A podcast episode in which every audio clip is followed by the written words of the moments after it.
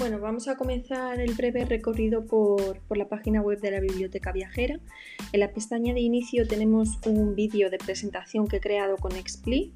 Se cuenta por qué se creó este proyecto y demás.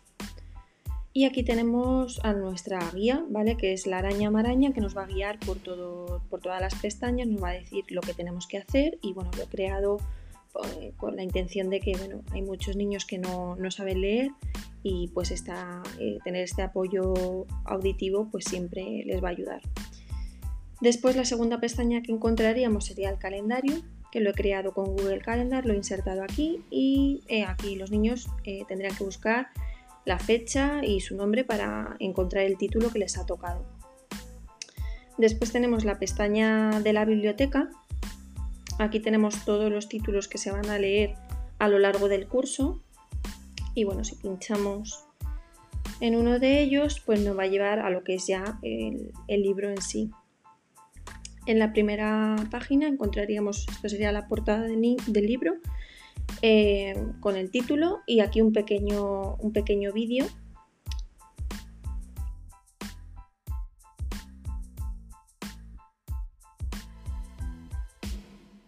que sería como un anuncio de lo que vamos a ver.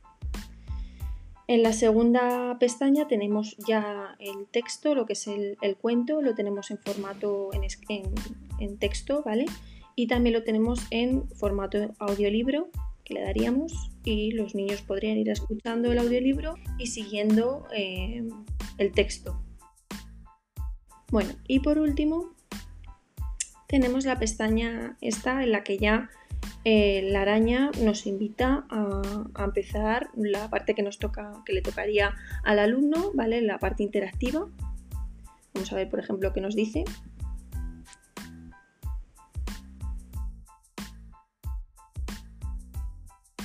Vale, pues accedemos a la galería, que sería esta pestaña, y aquí tenemos dos partes, ¿vale? La secuencia se divide en dos partes. La primera parte deberíamos acceder a la galería eh, de los personajes que la he creado con Art Steps. He creado un tour guiado y bueno, tendríamos que buscar el personaje de nuestro cuento que nos va a decir eh, qué números nos ha tocado.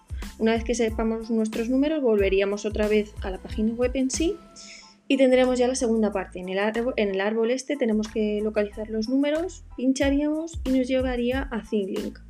Aquí en ThinkLink encontrarían información, pues por ejemplo, en este tenemos información sobre las liebres y esta información pues les va a servir para lo último, la última parte, que tendrían que ir aquí a comparte y bueno, esto es básicamente para dejar un comentario, tendrían que rellenar sus datos, el título del cuento, el nombre de los personajes, cuánto les ha gustado el cuento y aquí escribir pues lo que más les haya gustado del cuento y de los vídeos que han visto, ¿vale? Pues por ejemplo, eh, me ha gustado mucho la moreleja y he aprendido tal cosa de las liebres. Lo enviarían y luego yo tengo un apartado en el que puedo revisar los comentarios.